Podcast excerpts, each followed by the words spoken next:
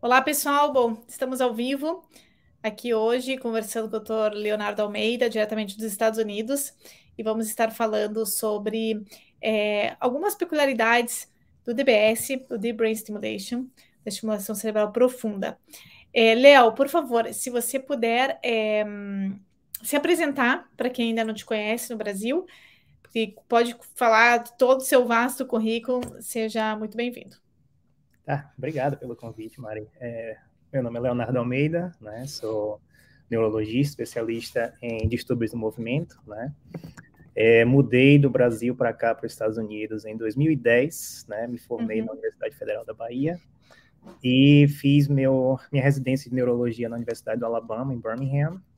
Uhum. E depois me juntei ao grupo da Flórida, né? Em 2014, onde eu fiz é, a subespecialização em distúrbios do movimento, fiquei lá como professor assistente até é, dezembro do ano passado, né? E apareceu uhum. a oportunidade e eu me juntei ao grupo aqui da Universidade de Minnesota como chefe do distúrbio de movimento e o diretor do serviço de estimulação cerebral profunda, né?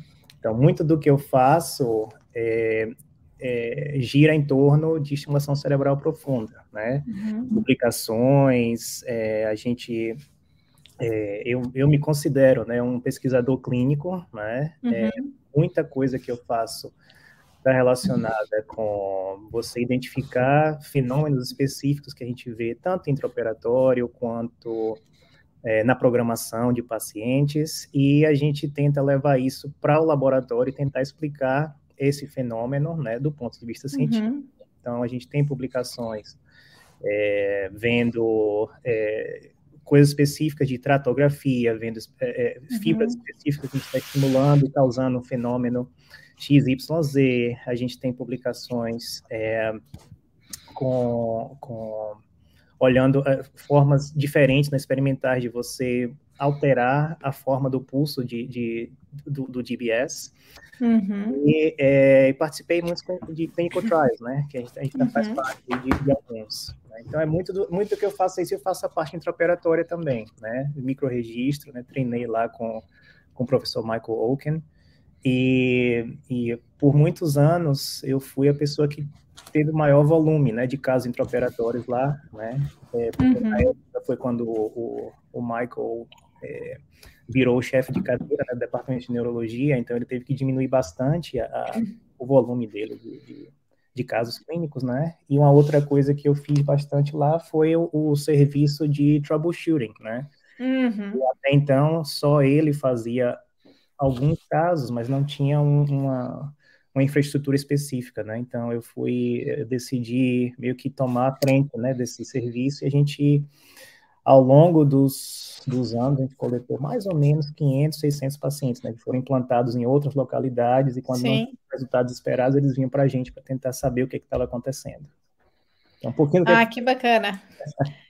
Não, esse, nossa, eu estou super honrado de falar com você, com toda a sua experiência, né, em relação ao DBS. E sabe que a clínica Troubleshooting é a clínica que eu mais gostava quando eu participava por lá. Inclusive, eu sempre falo em todas as minhas palestras, acho que, sei lá, aqui no Brasil, né, lá no Brasil, sempre falei sobre Troubleshooting. Então, sempre eu falo uma coisa de Troubleshooting, porque eu acho que a clínica lá na, na UF é bastante conhecido, o serviço da UF é muito conhecido é, por trabalhar esses casos difíceis e por fazer troubleshooting. Inclusive, já vou te pedir uma aula de troubleshooting, porque eu sempre aprendo, né? Então, eu peço suas aulas, mas na verdade eu assisto e eu também aprendo contigo. Então, quem sabe seja uma próxima aula. Para quem não sabe, o doutor. O, a gente pode até fazer ao vivo, vamos fazer ao vivo essa aula. Acho que vai ser legal. O Léo, ele é um super é, professor também do curso DBS Expert, para os médicos que estão assistindo aqui, e tem algumas aulas né, dentro do curso.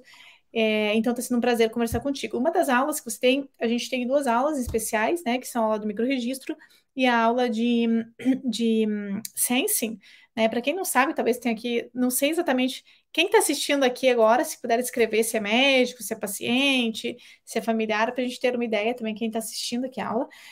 É, a gente sabe que a aula de de sensing, né, um dos futuros, né, que não é tão futuro, porque já estamos no presente, nada mais é do que ler, né, talvez ler essas, essa, esses sinais cerebrais para poder transformar isso numa melhor terapia.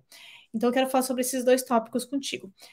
Então, primeiro, é, em relação ao microregistro. Para quem não sabe, como eu falei, talvez tenha um paciente assistindo, durante a cirurgia de DBS, é, em alguns centros, não em todos, é realizado o que chamamos de microregistro, que nós ouvimos sinais cerebrais para tentar nos ajudar na localização daquele eletrodo e que no final tenhamos, oh, Torben, que no final tenhamos maior é, resultado da, da, da, em relação à cirurgia. O Torben, eu sei que é uma pessoa que gosta muito de microregistro, hein, Torben? Ó, você vai ter que assistir a sala nova do Léo, que é assim, ipsis literis, né? Exatamente o que você tem que fazer em cada ponto, né? A Marcelo, filho do paciente, claro. É, é, então vamos lá, Léo. Assim, para o neurologista como nós, que quer é, começar a fazer microregistro, que nunca fez microregistro, né? É, conta para gente um pouquinho, que inclusive é o começo da sua aula, que você explica é, como que é o passo a passo do neurologista dentro do centro cirúrgico. Então, a gente sabe que, por exemplo, no Brasil, tem centros que fazem microregistro, outros não, e no mundo também, não só por uma questão de. No Brasil, às vezes, porque a gente não tem, às vezes, neurofisiologista, neurologista que saiba sobre isso, mas em outros lugares do mundo a gente sabe que muitas vezes eles estão é, replace, né, trocando talvez por DBS do paciente dormindo, sedado, por imagem. Então, assim, não são todos os lugares que fazem, mas você tem muita experiência, porque a gente na UF fez muito e acredito que aí, como você mesmo falou, você está fazendo isso diariamente. Então, explica aqui, para quem ainda não sabe, a questão específica. É, o que o neurologista faz é aquele passo a passo que você comenta em relação ao paciente. Tá. Então, assim, é, o, o objetivo final né, é você é colocar o eletrodo na posição ideal. Né? Quando você para para pensar o que, que é, é DBS, hoje o conceito de, de você estimular o alvo específico é muito diferente do que, o, do, do que o que se achava, né? 20 anos atrás, vamos dizer, né? 30 anos atrás, quando o DBS começou, uhum. né? Uhum. É uma coisa bem... Uma, uma, analogia que eu sempre faço, né? Com todos os, os residentes e os fellows, é, quando a gente faz... Está na, na, na, faculdade né, de medicina, a gente sempre aprende que você tem o homúnculo motor, e o homúnculo sensitivo, né? Então você tem regiões específicas do córtex estão relacionadas com regiões específicas do corpo, né? Então tem uma área da mão, tem uma área da perna, uhum. tem uma uhum. área do rosto, né?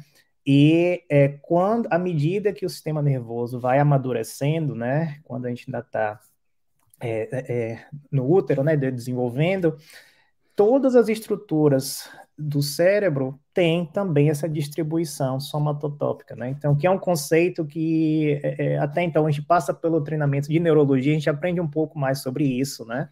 Mas uhum. nos da base, que são os, onde a gente são os, os alvos, né, de onde a gente coloca os eletrodos, é, também tem essa distribuição, né?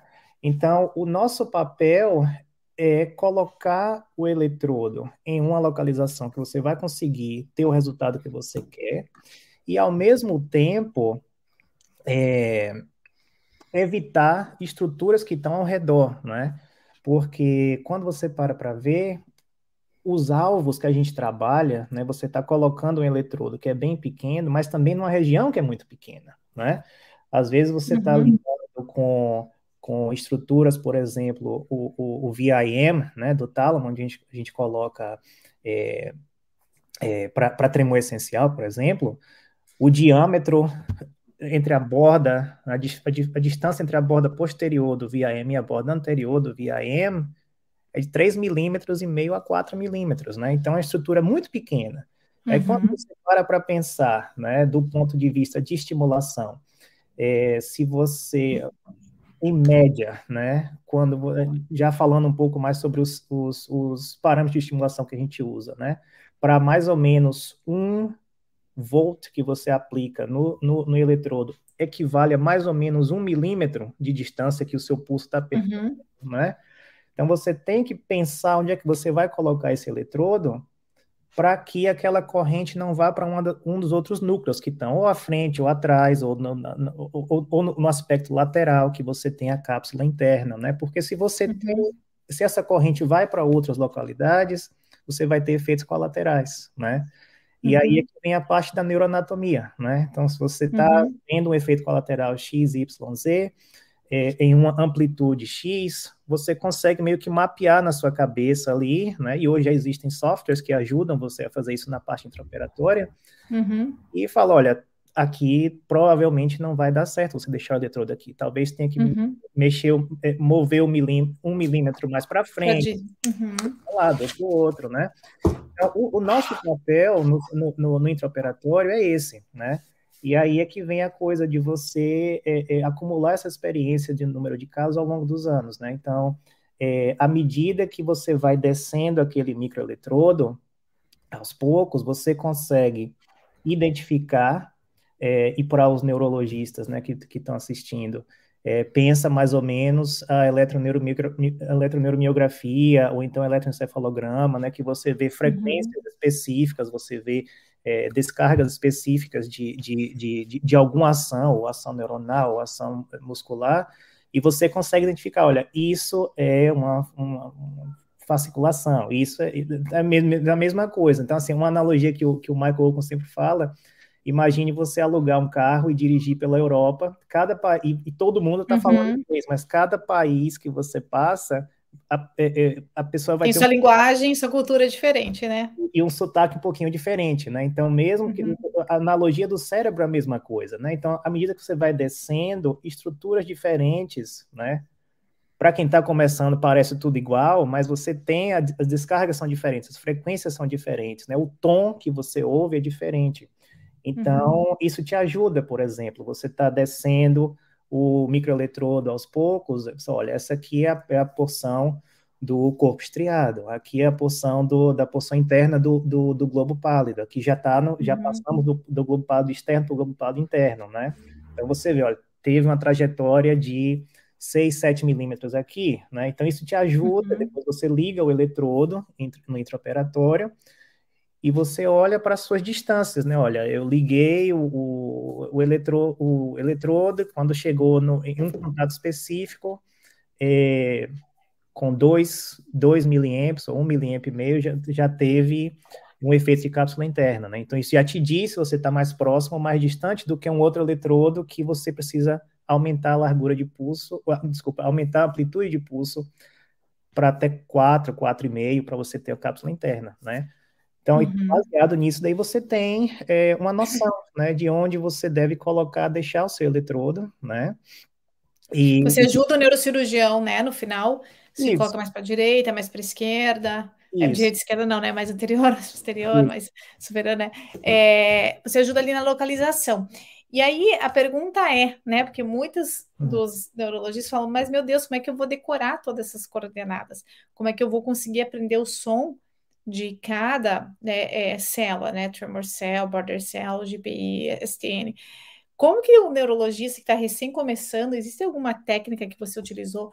Porque muitas vezes isso é mais decorar mesmo a questão neuro, né, neuroanatômica, muitas vezes tentando imaginar em 3D, porque para você saber exatamente se está mais lateral, mais, é, mais anterior, mais ventral, você precisa ter essa ideia daquele núcleo em 3D. Você teve alguma técnica para você decorar ou para você aprender exatamente para saber a localização que você estava?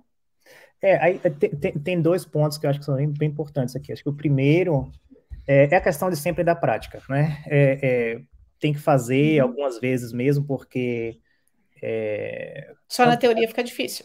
Fica difícil, fica difícil. Sim. E isso é por conta do segundo ponto, porque quando, a depender de onde você trabalha e qual equipamento você tem disponível, o som vai mesmo que o padrão seja o mesmo, o som vai ser sempre um pouco diferente, né? É uhum. engraçado que, assim, parte da aula que, que, que a gente apresentou no curso, é, uhum. eu tinha uns sons que eram muito antigos, né? De uma aula uhum. de Sooko, né? De muito tempo atrás, uhum. né? E é engraçado que eu sempre apresentava, dava aquela aula para os fellows na Flórida, e ia sempre o comentário que eu ouvia, ah, mas não parece mais com isso, né? Uhum. Né? Mudou, né? É, então o, o padrão é o mesmo, aquela coisa ah, do, do, uhum. do DPI de ter as pausas, e do DPI de não uhum. ter, né? O tratótico uhum. desse jeito. Uhum. Tá, tá tudo lá, é sempre o mesmo, mas é, o ponto de vista do som é diferente. Uma outra coisa também que é importante, que varia de serviço para serviço, é a forma como a qual o neurocirurgião faz o planejamento uhum. operatório, né? Uhum. É, quando eu fui fellow na Flórida, o Kelly Ford fazia o, treina, o planejamento para uma trajetória de 30 milímetros. Né? Uhum. Eventualmente, a gente, trocou, maior. Uhum. a gente, trocou, de equipamento e foi de 30 milímetros para 25 milímetros. Né? Uhum. E o pessoal daqui em Minnesota mesmo usa um equipamento que a trajetória é só de 15 milímetros. Você falou. E daí chega, no, chega no alvo.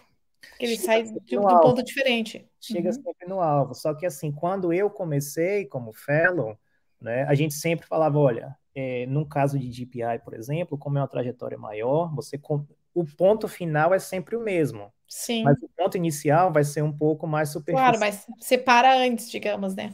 Isso, é. né? É, então, assim, a gente sempre esperava, né, que tinha uma, tinha um, um, uma trajetória bem longa, né, de, de corpo uhum. estriado, por exemplo, depois uhum. chegava no globado externo, depois chegava no globado interno, né? Uhum. A gente sempre tinha pelo menos uns, uns 10, 15 milímetros até de corpo estriado, até chegar nas estruturas que a gente... Tá... É, uhum. para mim foi importante, como eu estava aprendendo, né? É, que te ajuda quando você está interpretando o, o, ponto de entrada, os ângulos pelos quais você está uhum. descendo, tá descendo, né? Porque às vezes, dependendo do ângulo, você é esperado que você pegue uma porção maior do, do, do corpo estriado, etc. E, tal. e, e depois, à medida que você vai diminuindo, você já começa a sua a sua trajetória dentro do alvo de interesse, né? Então, por uhum. exemplo, trajetórias para globo pálido é, interno, você vê mais ou menos aí 7 a 8 milímetros no máximo, né? E o restante que está acima disso vai ser globo pálido externo. Às é. vezes você pega um pouco de de corpo estriado. Então, assim, você tem que meio que adaptar o conhecimento que você tem, o que, que você espera, baseado no, uhum. no planejamento que o cirurgião faz, né? Então, assim, é um trabalho em equipe, né? É, mas, assim, em termos de, de dica, assim, é, é, é mais a questão de você estar bem confortável com a sua neuroanatomia e as bordas, né? Uhum. Porque uhum. é, é um exercício que para mim é fundamental, né? Uma coisa que a gente sempre enfatiza muito com, com os fellows, com os residentes quando eles estão rodando com a gente, porque se você não entende isso, é, vai ser muito mais difícil você interpretar o que você está vendo no centro cirúrgico, né? uhum. né? E vai ser também, é, vai te ajudar muito no, na parte de programação, né? Uhum. É com certeza. Né? Para conversar também, mas é, é, o mesmo princípio, né? Então, às uhum. vezes, você um paciente que você está vendo no ambulatório que você não tem uma resposta muito boa, assim, ah, colocou o DBS, né? a gente via isso muito com troubleshooting, né? Uhum. E o paciente te, tentou programar com, com o colega, né, de, de outro serviço e não deu certo e continua com tremor, mas quando uhum. ele vem para você e você faz a análise, né, você tem no eletrodo, você tem quatro níveis diferentes, né, quatro contatos diferentes e nenhum desses contatos você consegue passar de 1 miliamp, 1 miliamp e meio uhum. por conta de um efeito colateral XYZ, então está no lugar errado. Está no lugar errado, né? Uhum. Não é que o dispositivo não funcione, porque a localização claro. do eletrodo não foi colocada de uma forma adequada. Ou o eletrodo pode ter migrado também, que é um fenômeno que acontece uhum. em, em alguns casos, né? Então isso é importante. Então eu acho que para mim o ponto principal é você estar tá confortável com a neuroanatomia com as bordas, né? Saber quais são as suas uhum. boundaries, daí, como a gente fala, e uhum. é, isso te ajuda, né? Porque com o tempo você uhum. vai, vai, vai, ter aquele senso, né? De olha, a gente tem que ter nos contatos do meio mais ou menos quatro miliamps e meio para você estar uhum. tá numa posição legal depois que você o caso. Uhum. Para poder, poder programar depois, né? Isso. É, é muito, muito importante entender essa neuroanatomia para, como você falou, colaborar durante a cirurgia, porque é um time, né? Junto com o neurocirurgião, junto com o anestesista, junto com os fellows, e realmente todo mundo vai trabalhar junto. Então, você vai observar é, você não vai fazer só a trajetória e ouvir né, aqueles sinais, fazer ali o microregistro, mas você também, durante a cirurgia, você também vai atuar, né, Léo? O neurologista atua avaliando parte sensorial, parte motora, dependendo qual núcleo que você quer, né, fazendo potenciais evocados, etc. Então, é, é todo um conjunto bem complexo de avaliação e escuta, né, dentro do centro cirúrgico para tentar chegar no resultado mais ideal. Aí, quando vocês fazem em Minnesota, vocês é uma equipe que faz? É você sozinho? Como é que é?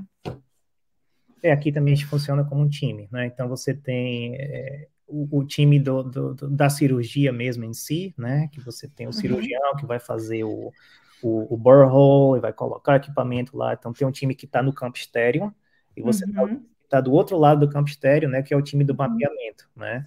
Então, você tem sempre um neurologista, né? No centro cirúrgico, e é, aqui, como muita coisa que a gente faz também está relacionada com o, o, centro de excelência que tem aqui, que é o, um, um, dos centros do, que, é, que tem financiamento do governo, né, do um, UDAL, que toda pesquisa que a gente faz é, é em torno de DBS, então tem sempre o pessoal uhum. da pesquisa lá dentro também, que eles uhum. fazem, são, eles são neurofisiologistas, né, com PhD, uhum.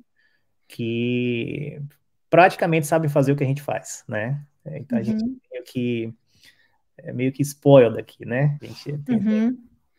tem, tem, Aí eles fazem, vocês estão junto ali. É, então assim, eles. Porque assim, uma, um exercício que a gente sempre fazia na Flórida era assim, o fellow que tinha que arrumar uhum. o todo, não é? A gente, na minha época era um carrinho que levava no o mesmo aparelho, né? Isso. Pegava então, o carrinho, levava o carrinho fazer Aqui, todo esse processo. Você chega, já está tudo pronto, né? Essa Entendi. parte fazem, né? E até a questão da interpretação mesmo, né? É, uhum. Se você lembra lá na Flórida, se a gente ia a gente sempre identificava a estrutura e falava alto para alguém anotar e colocar no computador e aparecer, né? Uhum.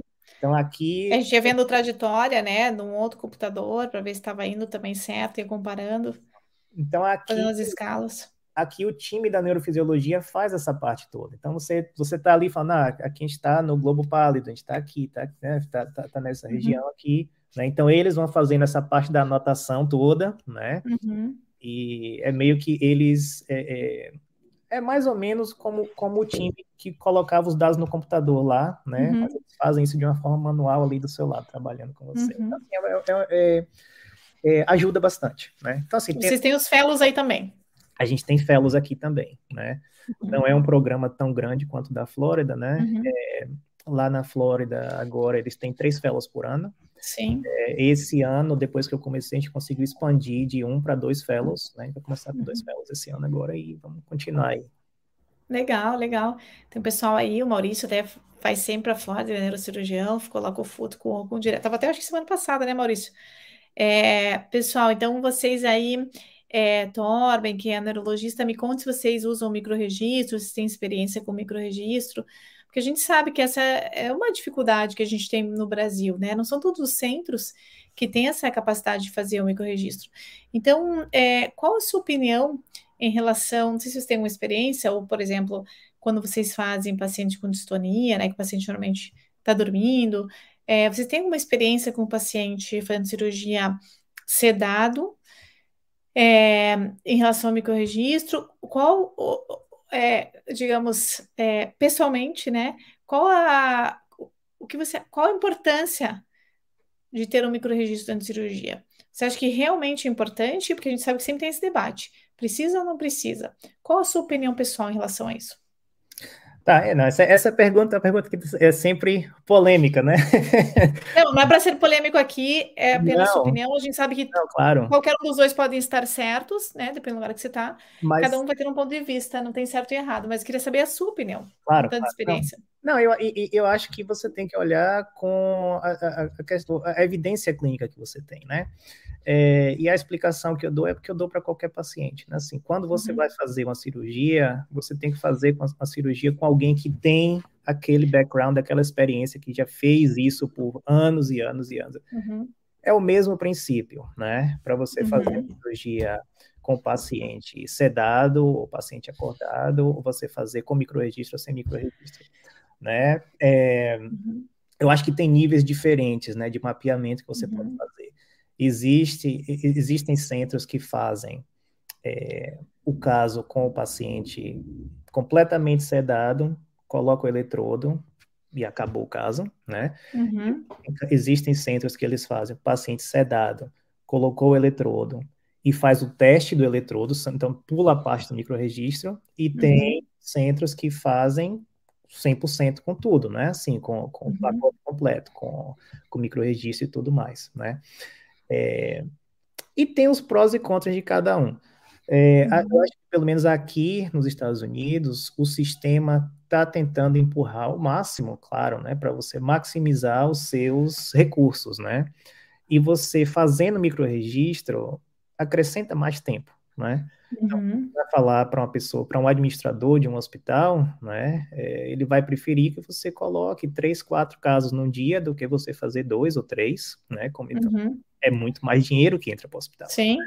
claro. Essa, então, do ponto de vista financeiro, é, mesmo que aqui, né, nos Estados Unidos, quando você faz um caso no centro cirúrgico sem o microregistro, quando você manda aquela conta para o plano de saúde para pagar, tem um valor X, mas se você acrescenta microregistro com o, com o neurologista, né, o grupo da neurofisiologia no intraoperatório, aquele valor da cirurgia que o hospital manda para o plano de saúde aumenta X%, né? Então, para aquele, aquele tempo adicional, né? É, então, uhum. Então, é, é, depende muito do, do hospital com o qual você trabalha, do serviço com o qual você trabalha, né? E qual que é uhum. qual que é a filosofia lá, né? Uhum. Mas do ponto de vista de paciente mesmo, de ter do, dos resultados, é, eu acho que você eu, eu, claro, fui treinado como fazer microregistro, né? Então, se, se esse recurso está disponível, é importante que faça. A gente teve um caso, por exemplo, semana passada, né? um caso na sexta-feira que eu, que, eu, que eu fiz o, o mapeamento intraoperatório, e, é, e aquela coisa, né? Sentamos o neurocirurgião e eu, porque depois que a gente fez o mapeamento, eu falei, olha, a gente tem que fazer um, tem que muda, mover o eletrodo, né, do microregistro para colocar o eletrodo final do DBS, olha, tem pelo menos uma diferença de 2 milímetros aí, né? E quando, né, quando você faz muito caso intraoperatório, 2 milímetros é uma diferença uhum. monstruosa, né? É, Sim, é, o resultado, com é certeza. Não, e para você ter um, um, erro estereotático, né? Sim. Foi alguma diferença no planejamento. Mas isso foi depois? Ou antes de operar o paciente? Não, ele fez o planejamento e tá. decidiu que ia nesse lugar X, né? Depois que a gente fez, uhum. o, fez o microregistro, né? Aí tinha diferença. Tinha uma diferença. Eu falei, olha, uhum. a diferença vai ser pelo menos 2 milímetros até 3 milímetros, né? E aí ele olhou para mim com um olho desse tamanho, você acha que tem uma diferença, tem um erro de 2 milímetros? Eu falei, olha, the data is the data, né? Eu, eu, eu, uhum. eu, eu só posso falar porque eu estou vendo, né? Sim. E aí, e aí aquela coisa, você tem uma relação boa, né, com, com, os, com o cirurgião, fala, olha, sim, sim. a gente teve uma trajetória de tantos milímetros, né, o trato ótico estava desse jeito, a nossa somatopia uhum. Foi desse jeito, então quando você começa uhum. a dar todos os detalhes de evidência, realmente é, é não tem outra explicação não, que não uhum. seja a gente está muito posterior, né, então a gente fez esse movimento. Puxou né, um pouquinho. 2 milímetros para mais anterior, onde a gente estava, e o eletrodo ficou no lugar ótimo. Né? Que bom. Né? Uhum. Então, assim, é, quando você olha, você faz o planejamento, você faz 100% baseado em imagem, né? Uhum. Só uhum. que, é, até quando você olha para Atlas, de, de, uma forma geral, né? É, é o, o, o, Shout, o, Atlas de, do professor Shout Brand, né? Que é um dos uhum. usados no mundo, uhum. baseado em três cadáveres. Sim, né? não, você vê que a diferença de anatomia realmente de pessoa para pessoa é enorme. E aquilo lá eles pegaram, juntaram poucos cadáveres e que meio que querem colocar para todo mundo. E realmente isso acontece, essas diferenças, né? Tem muita variação anatômica. Então, às vezes você faz uma muita. coisa baseada no Atlas é, e vai dar uma diferença e você quer, na verdade, achar essa diferença enquanto o paciente está aberto ali, para você poder corrigir Sim. antes de fechar. Porque é muito pior depois que você vê o paciente no ambulatório, tem que fazer tudo de novo. É, que aí é, é, é, frustrante para todo mundo, né? E, mas assim, é, quando você olha dados de serviços grandes, né? Tem uns dois ou três serviços muito grandes aqui nos Estados Unidos que eles fazem cirurgia todo com todo mundo sedado, né? Uhum. Olha para as publicações e eles têm resultados que são muito bons, né? Então, assim, uhum. é, mas muito provavelmente, né, aquele cirurgião daquele grupo já tem uma experiência adquirida muito grande, né, ao longo dos anos, né, eles provavelmente têm protocolos de imagem bem específicos, né, Isso. né, uhum. permitir que você veja estruturas de uma forma um pouco diferente, né, então, uhum. então, todas essas nuances, assim, que, que variam uhum. de serviço para serviço. É, eu vejo que essas cirurgias que realmente estão sendo feitas com o paciente dormindo, que vai uma vez só que o neurologista não entra, realmente são cirurgias que foram readaptadas para imagem, né? Que realmente com imagem com, com ressonância intraoperatória, né? Como é feito aqui em Londres. Então, eles já pararam com o microregistro faz tempo. Eles têm excelentes resultados, mas realmente tem uma ressonância intraoperatória que eles checam na hora e realmente a, as imagens, os protocolos de imagens são completamente diferentes e tiveram essa evolução. Então, falando um pouquinho sobre evolução, né, já que a gente está aqui falando sobre, eu vejo a gente conversando aqui, a gente vê que o microregistro querendo ou não, é mais ou menos igual ao que era sendo feito há 10 anos atrás. Não vejo grande evolução no sistema. Claro, existem outras plataformas e tudo, outras imagens, talvez, mas é, o, o, o, feijão com arroz ali, do que você tem que ouvir, do que você tem que fazer, de como o neurologista tem que atuar, é exatamente há 10 anos atrás. Não vejo grandes diferenças. É, você acha que vai existir, por exemplo, alguma evolução? Porque o campo do TBS é um dos campos da neurologia, ou seja, que mais evoluíram nos últimos anos, questão tecnologia, basicamente, né? A tecnologia é, uma, é impressionante como mudou, até que quem fez o TBS 10 anos atrás não está atualizado, já não consegue mais, talvez, mais nem programar o paciente, né? Se não se atualizar. Então, é, eu não vejo tanto isso no microregistro. Você acha que você que está por dentro de todas as pesquisas e tudo mais, você acha que no campo do microregistro vão existir novas atualizações? Ou, por exemplo, será que no microregistro a gente vai poder ver as bandas betas ou tentar, durante o intraoperatório, fazer algo além do paciente no futuro ou não? É, não, na verdade já tem, né? Uhum. É, é, tem uma companhia específica, na verdade, as duas maiores companhias que a gente tem aqui né, no país, uma é a Alfa Omega e a uhum. outra é a FHC, né? Provavelmente tem outros países também, uhum. né, eles já têm plataformas né, e já tem microeletrodos que te permitem especificamente olhar é, os potenciais locais, né? É, uhum. Por exemplo, pra, pra, por exemplo gama, teta, né?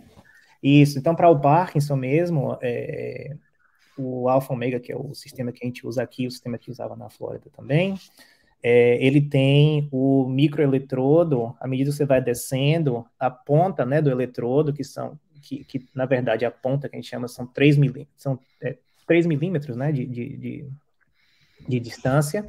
Depois, na parte que fica da cânula, né, a parte mais distal da cânula, você tem é, quatro sensores, né, é, norte, sul, leste, oeste.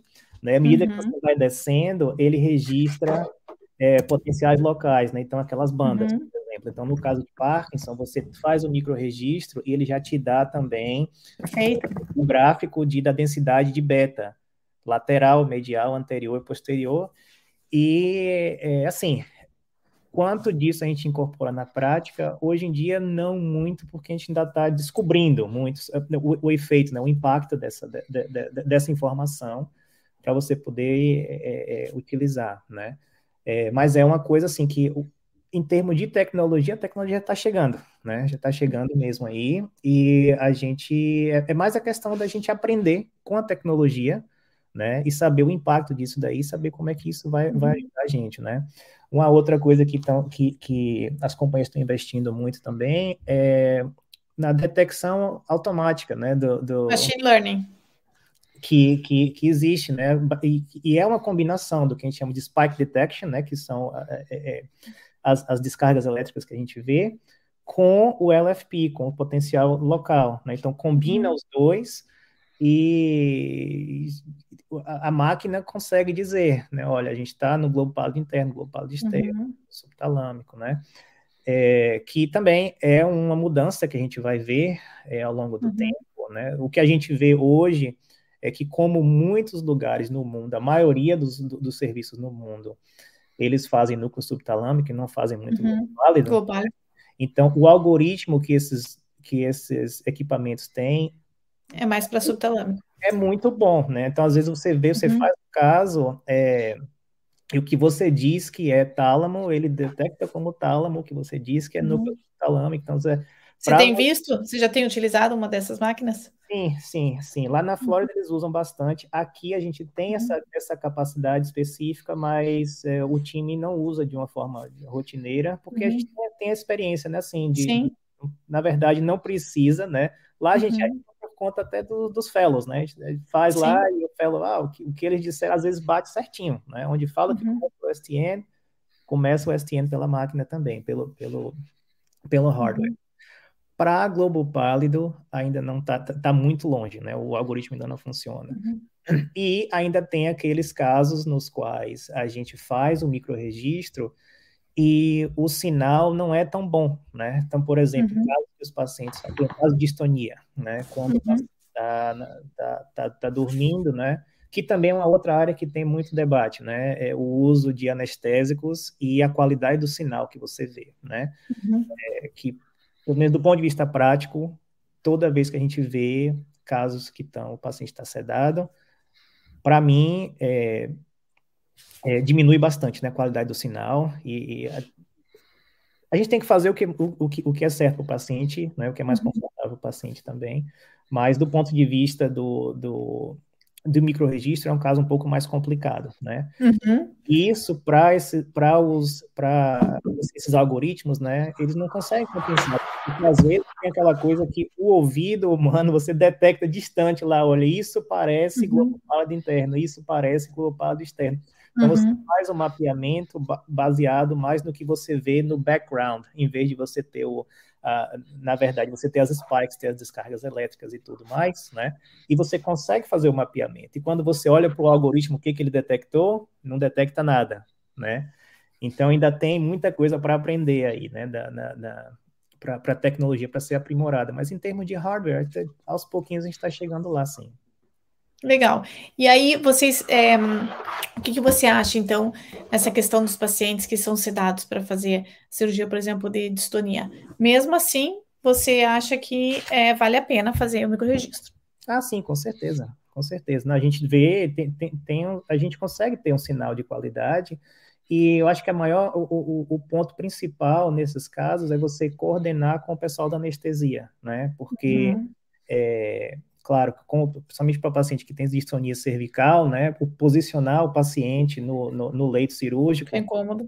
É muito, é muito incômodo. Então, para essa parte, né, de colocar o halo, de fazer, né, de, de fazer o deixar ele mais profundo, né? Fica mais profundo. Então, mais ou uhum. menos quando está chegando entre 5 e 10 minutos da sua hora de começar a fazer o microregistro, né, é coordenar com o pessoal da anestesia para tentar diminuir a sedação o máximo que uhum. puder, né? Então, é, eles ficam sempre de olho, né, nos dados vitais do paciente, né? É, para o paciente não, não acordar, né, 100%, né? Mas isso melhora bastante seu sinal, né? A gente teve uhum. N número de casos que a gente vê, é, você fica prestando atenção, no, às vezes o paciente está com anestesia um pouco mais profunda, né? A gente até espera um pouco para ver se, se uhum esse anestésico sai, né? E a gente vê que a qualidade uhum. melhora. Né? Então tem, tem uhum. aquele meio termo ali que você consegue trabalhar e você consegue fazer um mapeamento. Uhum. Uhum. Muito bom, muito bom. Às vezes me perguntam, né, também aquilo que eu te perguntei, como que fazia para decorar? Na verdade, é uma questão de prática, realmente prática, prática, prática, aprender com uma pessoa que saiba bastante, estar ao lado dessa pessoa. Então, realmente, para o microregistro, não, na verdade, para o DBS em geral, para você aprender a programar, para você.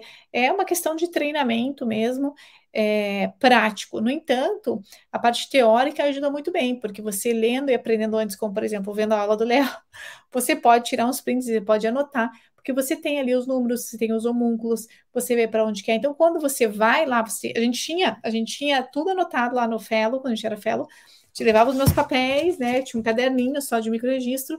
Ah, daí você volta, olha, faz uma anotação, né?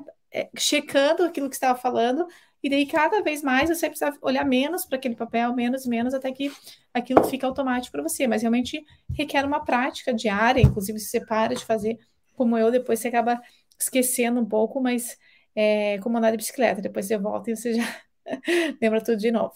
Mas é muito interessante.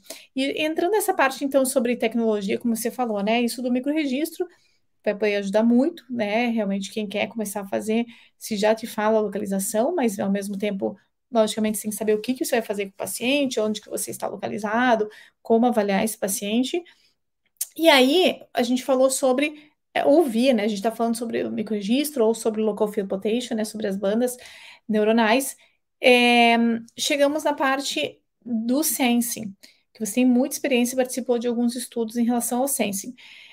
Para quem está ouvindo aqui, então, a gente sai do microregistro e a gente vai né, para esses sinais cerebrais, como interpretar esses sinais cerebrais, principalmente no Parkinson, mas a gente sabe que existem vários sinais, por exemplo, teta, né? As bandas teta no, na distonia, gama, delta, beta. Então, a gente, no Parkinson, foca um pouquinho mais nas bandas beta, que a gente sabe quanto tem mais é, banda beta, né? Tem mais oscilação banda beta, possivelmente os sintomas estão piores. Se eu falar besteira, você me fala, hein? Os sintomas estão né, mais bradicinesia, mais tremor, mais rigidez.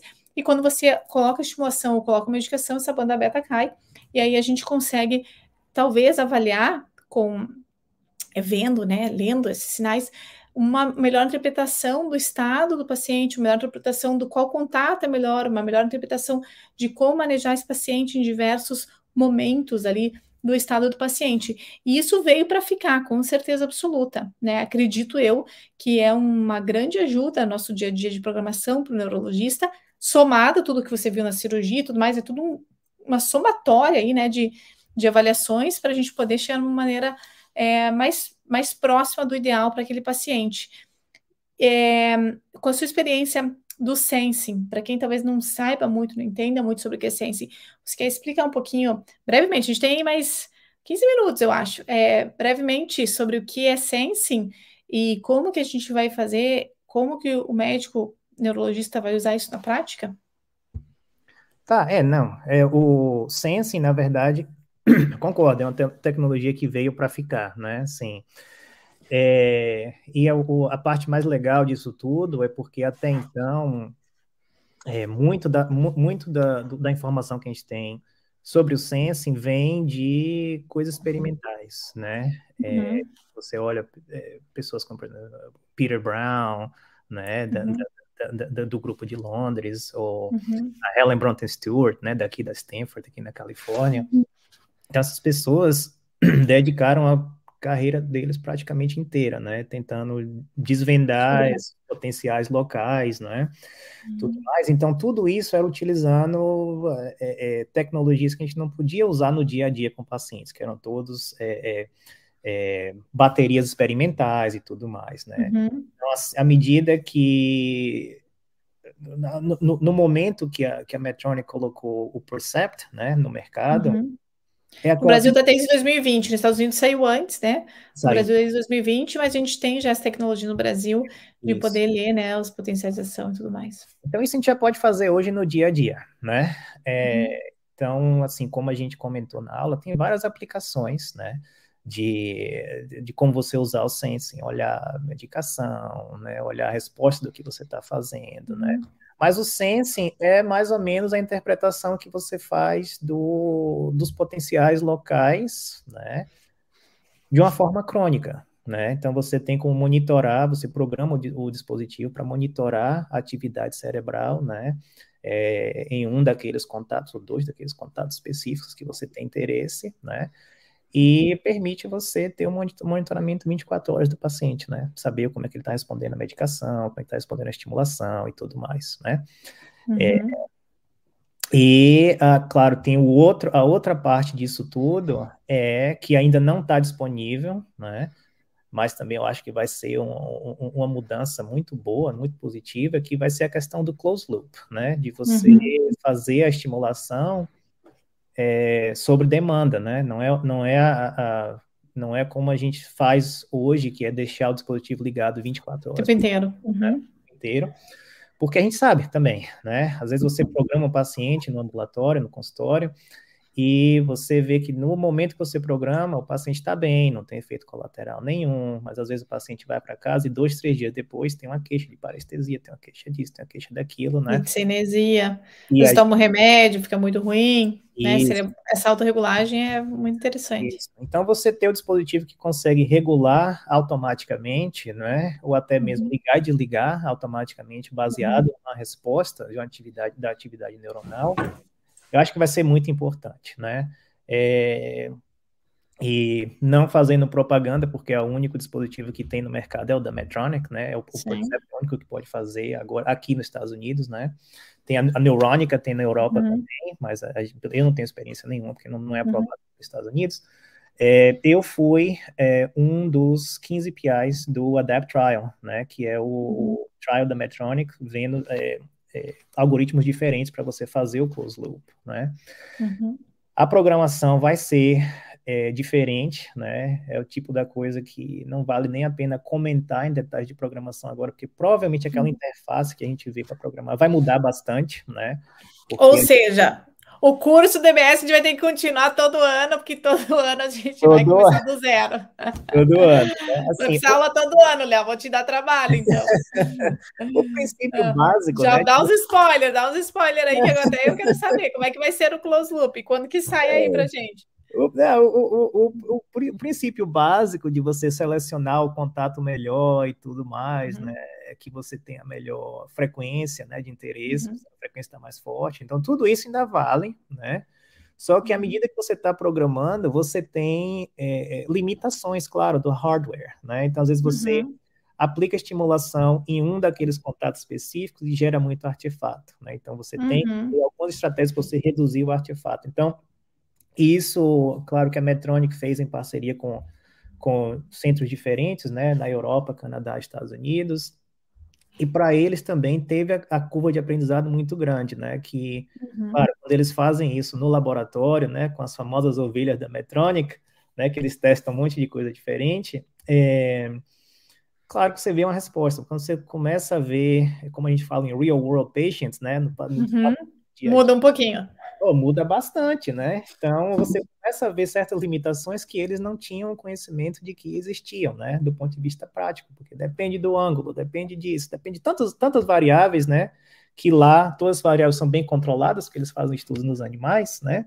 Uhum. É, que é, a forma de programação, e a gente está, inclusive, os, é, tem, tem quatro dos investigadores do, do comitê de publicação do ADAPT, eu sou um deles, que a gente vai está é, tá trabalhando numa publicação que vai sair, né, daqui seis meses, um ano, mais ou menos, né, uhum. que é o DBS Closed Loop Cookbook, né, que, que é pra, com, com, os detalhes de como, né, como você identificar artefato, como você reduzir. Olha que interessante. Então, é porque realmente uhum. vai é, é, é, mais uma outra camada de complexidade, né, que vai acrescentar na programação, uhum. né? Mas assim, mas o conhecimento que, tem, que existe hoje em relação aos local field potential, as bandas beta e como está sendo feito, é uma evolução nesse sentido? Isso. Ou e isso que a gente está fazendo hoje, que a gente vai começar a fazer hoje, vale a pena? Ah, sim, não, com certeza, com certeza. É mais, é mais a questão do detalhe quando você está programando e às vezes você quer usar um, por exemplo, né, você quer usar uma amplitude específica e você uhum. vê que é, essa amplitude específica gera um artefato. Então, às vezes, você tem que diminuir a amplitude e aumentar uhum. a largura de pulso, né? Como se explica na sua aula. Uhum, Isso. Então, você tem certas frequências que são é, é, mais compatíveis, né, com, uhum. com os Hansen, né? Então, te, são esses detalhes. Alguns pacientes a gente não consegue ver as bandas betas, né? É, que é, não consegue, entre aspas, né? Assim, é, é, porque a gente vê, na verdade, o, a leitura do, do, da banda beta é uma coisa muito pontual, né? Você faz aquela uhum. leitura é, num período de quê? De 45, 45 segundos, né? Uhum. Então, é, a, é, a, gente vê quando você é, analisa os pacientes ao longo do tempo, é um processo muito dinâmico, né? Então, você não vê a, o beta ali, mas se você for checar de novo, daqui a uma hora, duas, pode ser que tenha, né? Uhum. Então, muitas vezes, é, pelo menos o pessoal lá na Flórida, tinha muito hábito de, mesmo quando você não via a frequência beta, você tem como olhar, né, dentro daquele, daquele card, como, como a gente chama, uhum. você vê uma coisa que parece um pouco de um pico de beta, mesmo que não seja um pico muito bem formado, você pode selecionar aquele pico, né? E continuar acompanhando. E é interessante você ver o paciente um mês, dois meses depois, e você vê que tem aquela oscilação e segue as medicações. Quando você vê o crônico, né? Quando você olha o crônico, você vê que uhum. tem uma resposta, né? Tanto é que uhum. isso foi uma das coisas que, que, que foi, na verdade, um adendo no protocolo, né, do, do ADAPT, né? Que no começo você tinha que ter um pico uhum. específico, né? Mas aí, quando a gente começou a ver, quanto, quanto, quanto mais pacientes a gente estava é, tentando né, recrutar para o estudo, às vezes tinha um paciente que não tinha aquele pico específico, né, naquela força, né, naque, naquele, uhum. com, com, aquela, aquela potência específica, mas era um pouco menor, mas você tinha, você conseguia fazer a modulação de uma forma eficiente, né? Então, isso foi um uhum. protocolo, né, que uhum. vai fazer, vão ter dois postos no MDS agora, né, em Copenhague. Então, você vem para o MDS? Sim, tô lá. Então tá, então nos vemos lá.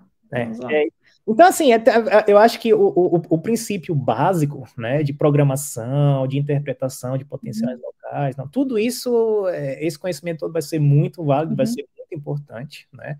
Só a questão da programação mesmo, que vai, vão ter alguns detalhes que vão ser adicionados aí, uhum. para fazer a diferença você ter sucesso para programar.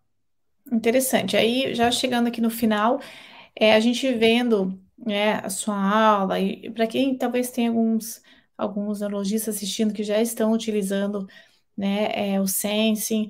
A gente sabe que a gente precisa de um tempinho a mais ali para poder realmente avaliar as bandas beta, poder avaliar o survey, para poder avaliar esses eventos. É, a gente acha que talvez tenha se transformado em algo mais time consuming, ou seja, você precisa mais tempo é, avaliando aquele paciente, ainda mais os direcionais, a mesma história. Ah, veio o direcional, então o direcional vai nos ajudar, porque vamos fazer isso, mas mais tempo consumido para a gente poder programar esse paciente numa, num, numa melhor maneira, talvez, né? Então, isso é tudo para a gente tentar, né? Tudo isso que, que for feito, o direcional e o sensing, essas evoluções são para a gente ter melhor resultado e para o paciente ter menos efeito, né? Então, assim, a gente vê que está cada vez aumentando o tempo, sendo que talvez a ideia disso era reduzir o tempo do neurologista, fazer com que algo vá se simplificando. Você acha que no que vem por aí. É, realmente vai ser, vai demandar mais do neurologista, ou a gente vai virar descartável e realmente a máquina que vai fazer tudo? Que lado que a gente está com essa nova tecnologia? Não, eu acho que vai ter sempre um meio termo, né? A gente vê que à medida que essas tecnologias vêm sendo disponíveis para a gente, realmente acrescenta bastante tempo, né? Você tem que aprender sobre a tecnologia, ver os detalhes e tudo mais, né? Uhum. Então, um grande exemplo é que é, é o, né, o colega daí da Alemanha, o Jens Volkmann, né? Uhum. Do. Ele, uhum. é, sabe, ele trabalha muito com o dispositivo da Boston, né? Ele dá muitas aulas sobre, sobre uh, o, o, o eletrodo direcional da Boston. E é aquela coisa, né? Assim, o Jens Volkmann foi a pessoa que na verdade, descreveu e publicou né, o conceito de, da, da monopolar survey, né, uhum. da, da, abordagem monopolar. Você vê um contato por vez, né, muito tempo atrás, né, ele falou, olha, vamos organizar o pensamento, você mantém a mesma largura de pulso, mesma frequência, e vamos testar cada eletrodo, né, e você vê é, é, a sua janela terapêutica para cada uhum. um deles, né. Então, é, é engraçado, assim, que quase 15 anos depois, né, ele vem para a mesma pessoa, o mesmo grupo vem para quebrar esse conceito, né? Então hoje ele já não faz mais monopolar survey, né? Uhum. Ele faz, é, ele usa imagem, uhum. né? E ele tenta focar em um eletrodo específico, né? É, so, que tem, tem, uma, tem uma a tecnologia da Boston, né? Que você pode fazer image guided programming. Uhum. É, você tem é, é você tem essa capacidade de você olhar na, no. View. Isso, né? No, no No Brasil tem também. Uhum. Então você vê e você consegue falar, olha, eu vou começar aqui, né? E é, é, tem, o, o Steam View você tem agora a ferramenta do tem, vai, vai, ter daqui a pouco tempo, né? Chamada uhum. GuideXT, né? Ou uma variação da GuideXT, que você consegue ver o, o, o seu campo mesmo de estimulação Luca, é, é, é, você olha, olha para a direção que você está tá estimulando no, no, na própria imagem do paciente e é, isso faz diferença, né? Então, por exemplo, o Jens Volkmann, ele faz dessa forma. Então, é, uhum. no começo teve, claro, que no serviço dele, né, ele, a, a programação inicial do paciente, o paciente é admitido para o hospital, né, uhum. programa um pouquinho todo dia, do, ao período de uma uhum. semana, o paciente depois... Uhum. Internado. Uhum. Né, é, mas ele fala, olha, hoje eu programo um eletrodo inteiro em 10 minutos, né? Uhum. Só que ele não faz mais detalhe por detalhe, né? Como, Como fazia antes. Agora vai mais guiado pela imagem mesmo. Ele faz guiado por imagem, mas é aquela coisa, né? Assim, é um serviço que é, tem a qualidade de imagem, né? Tem o, o uhum. neurocirurgião, que ele já trabalha há muito tempo, né? Então eles fazem um trabalho muito bom. Então você olha, por exemplo, o Michele Tagliati, né? Da, da, uhum. da, da Califórnia, ele faz, ele também trabalha muito com a Boston, né? Então, para o dia a dia dele, ele fala: olha, eu não consigo esses 10 minutos do Jens Volkmann, mas para mim, uhum. né, eu programo dentro de 20, 30 uhum. minutos, né? Então, assim, é da, cada um vai desenvolver sua rotina, mas acho que a mensagem final é assim: ele utilizou as ferramentas que estão disponíveis hoje para mudar a prática para ser mais eficiente. Então, não se gasta mais uma hora e meia fazendo uma uhum. survey, agora é mais 20, 30 minutos, né? Em vez de uma hora e meia, né? Uhum. Aí, claro que tudo isso você vai ter é, os, os trade-offs, como a gente fala, né? Então você vai perder a informação de que como seria nos outros, né, contatos, porque você vai estar focando em um contato específico, mas é, é como é, o Jens Volkmann sempre fala na, nas, nas aulas dele, né? É, mais ou menos 70, 75% dos pacientes você consegue otimizar aquele eletrodo dentro de 10 minutos, fazendo essa abordagem por imagem, e você vai ter sempre aquele ali, um terço a um quarto dos pacientes que vão ser pacientes mais complexos, né? Você não vai ter aquela resposta tão robusta, e é para isso que você tem o método né, mais tradicional de você fazer a monopolar survey, testar, uhum. Testar as outras coisas com mais detalhes, né? Então, assim, vai, vai continuar sendo aquela história, né? Cada, cada caso vai ser um caso, né? Uhum. Mas você vai vai conseguir é, ter regras gerais, assim, né? Então, a mesma coisa vai ser o sensing, eu acho, né? Então, você, você pode fazer, olhar o beta e falar, olha, eu vou, vou começar por esse contato daqui, e pode ser que para metade dos pacientes, ou dois terços dos pacientes, você já tem uma resposta muito boa, você não precisa de, não precisa de mais nada, né? Além disso. Então, para os outros que você não consegue a resposta melhor, você vai tentar voltar para o método mais tradicional e explorar cada contato um a um. Então, acho que à medida que a gente vai se sentindo mais confortável com a, uhum. com a tecnologia, a gente vai conseguir adaptar a rotina também. Legal, legal. Essa é a ideia, né? Uhum. A gente não vai ser descartável, com certeza absoluta, né? Acho que toda tecnologia vai precisar do ser humano por trás é, e saber utilizar de uma boa maneira. Léo, muito obrigada. Eu fico extremamente feliz de estar conversando com você é, com toda a sua experiência, com toda a sua trajetória aí é, de DBS Expert, talvez quando você entrou, talvez quando você entrou lá na Universidade da Flórida, talvez a gente tinha pensado que ia virar um super DBS Expert, né? Era distúrbio de desenvolvimento, que também é, né? Uh, mas todo mundo que entra ali na Universidade da Flórida acaba virando aí o jogo e se apaixonando aí talvez pelo DBS, né? Então, realmente é um prazer estar aqui falando contigo. E hum, gostaria só de, antes de de finalizar, convidar todo mundo que está assistindo que vamos ter mais duas lives, amanhã com o Dr. Renato Munhoz, do Canadá, e depois da manhã, sexta-feira, com o Dr. Michael Ocon, vamos estar falando sobre Focus Ultrasound, diferenças com o DBS, né, e como está sendo utilizado hoje em dia, acho que vai ser muito interessante também. E no sábado vamos ter imersão com a, a aula, que vai durar uma hora e meia, uma super aula, eu e a doutora Vanessa Holanda, que também passou na Universidade da Flórida. Então, para quem está aqui, quem quer aprender mais sobre DBS e ficar aí updated, né? Realmente é uma área que a gente tem que estar o tempo inteiro atualizado, o tempo inteiro lendo novos artigos, tudo porque evolui de uma maneira extremamente rápida. Então, estão todos convidados. É, tem o link para tudo isso no meu Instagram, vocês podem ir para lá ou me perguntar diretamente. E espero todos vocês.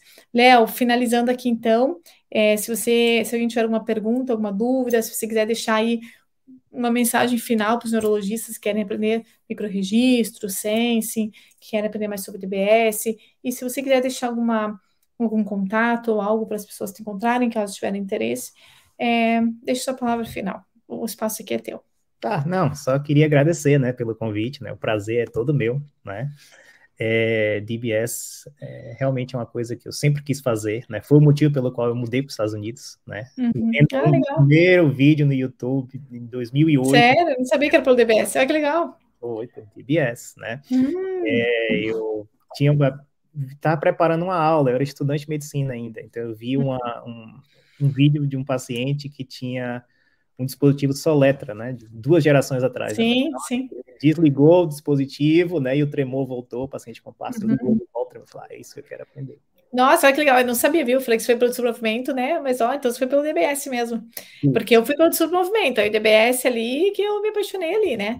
A gente não tinha muito contato, né? A gente via vídeos e tal, mas não tinha muito contato durante a residência é, para fazer DBS. Mas olha que legal. Então você conseguiu aí, mirou não, na frente e foi. É, então, para mim, é, é eu gosto de tudo, de do movimento, mas é, DBS para mim é minha comfort zone, né? Então é, é, é, o, que, uhum. o que eu uhum. sinto bem confortável, que eu adoro fazer. Uhum. Né? Isso uhum.